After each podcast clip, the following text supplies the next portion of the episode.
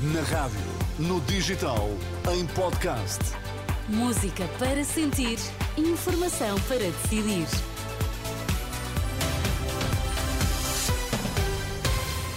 Manhã de quarta-feira, Sérgio Costa, bom dia. Bom dia. Quais são os destaques desta edição? Ilegalidades nos protestos das polícias podem pôr em causa a credibilidade das forças de segurança, receio do presidente do Observatório de Segurança. Centenas de tratores invadem Madrid, mais um protesto dos agricultores. Então, e no desporto, João Fonseca, bom dia. Inês, bom dia. Porto preparado para o ataque demolidor do Arsenal, Dragões sem Taremi, ingleses com Fábio Vieira. As temperaturas descem hoje, o Porto chega aos 16 de máxima, Lisboa aos 20 e Faro aos 22. Vamos lá à edição das 9 na Renascença com o Sérgio Costa. Ilegalidades nos protestos podem pôr em causa a credibilidade das forças de segurança. Receio manifestado à Renascença pelo presidente do Observatório de Segurança, Criminalidade Organizada e Terrorismo. Bacelar Gouveia lamenta que as reivindicações das polícias tenham ficado fora dos debates entre os candidatos às eleições de 10 de eh, março. Já lá vamos, estas declarações de Bacelar Gouveia. Por agora, digo-lhe que a plataforma que reúne reúne sindicatos da PSP e da GNR decidiu adiar o encontro nacional inicialmente eh, previsto para 2 de março. A iniciativa só terá lugar depois das eh, eleições. Ainda assim, Bruno Pereira garante que os polícias não desistem eh, da luta. Bruno Pereira, que é o porta-voz da plataforma que junta os sindicatos da PSP e associações da GNR. Por seu turno, o ministro da Administração Interna admite procedimentos disciplinares e até criminais contra elementos das forças de segurança presentes no protesto do Capitólio esta uh, segunda-feira. Mais de 60% dos deputados do próximo Parlamento serão eleitos apenas em cinco círculos eleitorais: Lisboa, Porto, Setúbal, Braga e Aveiro. Devido ao peso demográfico do litoral, o sistema português apresenta desequilíbrios. Por exemplo, Lisboa elege 48 deputados, enquanto que são apenas dois os eleitos por Porto Alegre. Uma das soluções pode passar pela divisão dos maiores círculos eleitorais, como já foi proposto pelo PSD, é o que explica o politólogo Nuno Sampaio. Dividir os cinco maiores círculos em círculos mais pequenos, de forma a que nenhum círculo eleitoral tivesse menos de três deputados, nem mais do que eh, nove. Agora, qual era o problema? É que ao reduzirmos Lisboa de 48 e em dividir em vários círculos, estamos a reduzir a proporcionalidade.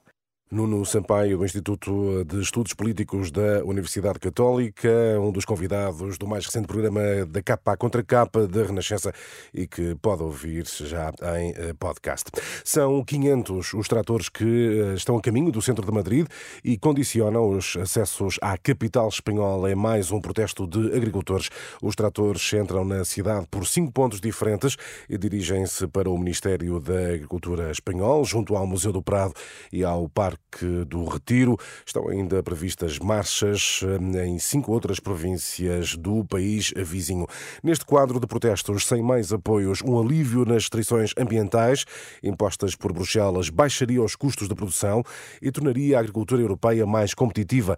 A tese é do diretor-geral da Consulai, a maior empresa portuguesa de consultoria para o setor agrícola. Entrevistado no podcast Radar Europa, Pedro Santos pede moderação nas medidas para um setor com reduzidas emissões de gases com efeito estufa. Há uma, uma leitura quase que só de restrição e não de abertura de novas oportunidades. Por um foco brutal e umas limitações brutais sobre um setor que contribui com 0,7% das emissões globais, se calhar também é exagerado. Isto só para dizer que é preciso ter ponderação em algumas medidas Pedro Santos da Consulai. Para este especialista, um alívio das medidas europeias iria permitir utilizar tecnologia que baixaria custos de produção e assim responder à entrada no mercado de produtos de países com menos restrições.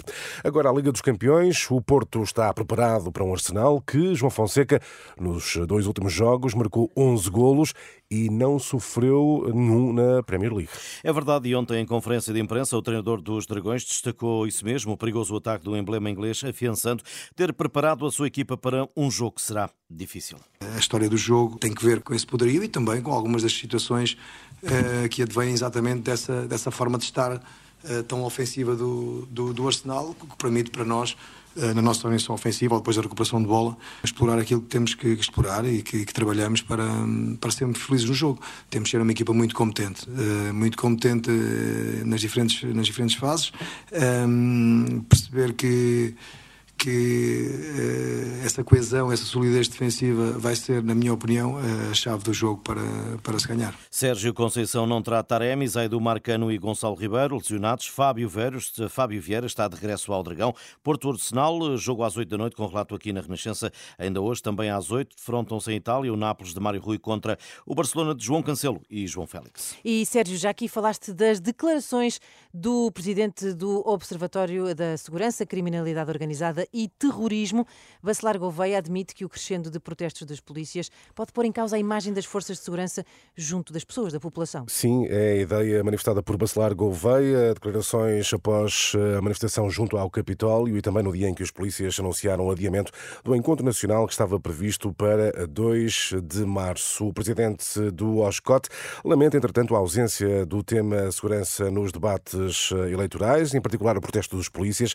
Bacelar Gouveia avisa que o prolongamento do protesto pode, no limite, pôr em causa a estabilidade do país. As pessoas têm uma visão um pouco mais exigente das forças de segurança, do ponto de vista do seu comportamento, do ponto de vista da sua serenidade, do ponto de vista do modo como atuam também no espaço público. E, e desse e, ponto de vista pode estar em causa a credibilidade das forças de segurança junto da percepção pública, eu, junto eu, à opinião eu, pública? Eu, eu, não, eu, eu acho que a credibilidade geral não pode estar em causa porque as forças de segurança são compostas, da PSP e a GNR, por 44 mil efetivos e estavam ali 20 ou, ou 100 efetivos. Mas ainda assim, uh, quando essa vista, amostra de que me fala põe em causa alguma da legalidade deste protesto, isso, sim, uh, isso acaba por ter impacto. Uh, sim, eu, não, eu, eu, eu se estivesse no lugar dos dirigentes, eu não teria feito isso. Eh, embora os dirigentes também depois tenham dito que teria sido algumas pessoas, digamos, insufladas pela emoção do momento, que resolveram dirigir-se diretamente ao Capitólio. Eh, de facto, eu acho que a situação é, preocupa, de uma certa injustiça da condição das polícias,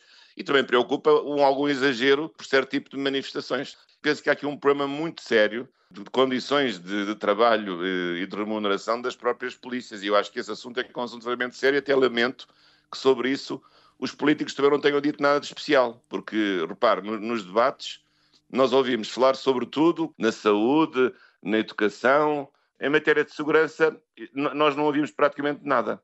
E no dia do debate, a única resposta dos dois líderes que estavam a debater, um diz que não debatia sobre coação, que eu sabe, as polícias não fizeram nenhuma coação, fizeram um protesto veemente, possivelmente ilegal, mas isso não é coação.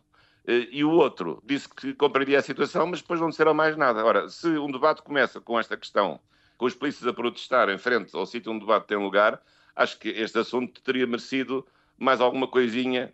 Espero bem que o próximo governo tome imediatamente as medidas para que isto se resolva, porque isto pode pôr em causa digamos assim, a estabilidade do país se, se isto continuar assim sucessivamente e com ações de protesto mais veemente e, sobretudo, se forem protestos ilegais. Opinião de Bacelar Gouveia, ouvido por André Rodrigues. E a fechar esta edição, Inês e Joana, esta frase, o cinema não morreu, costuma dizer-se o rock não morreu, mas agora eh, a frase é o cinema não morreu.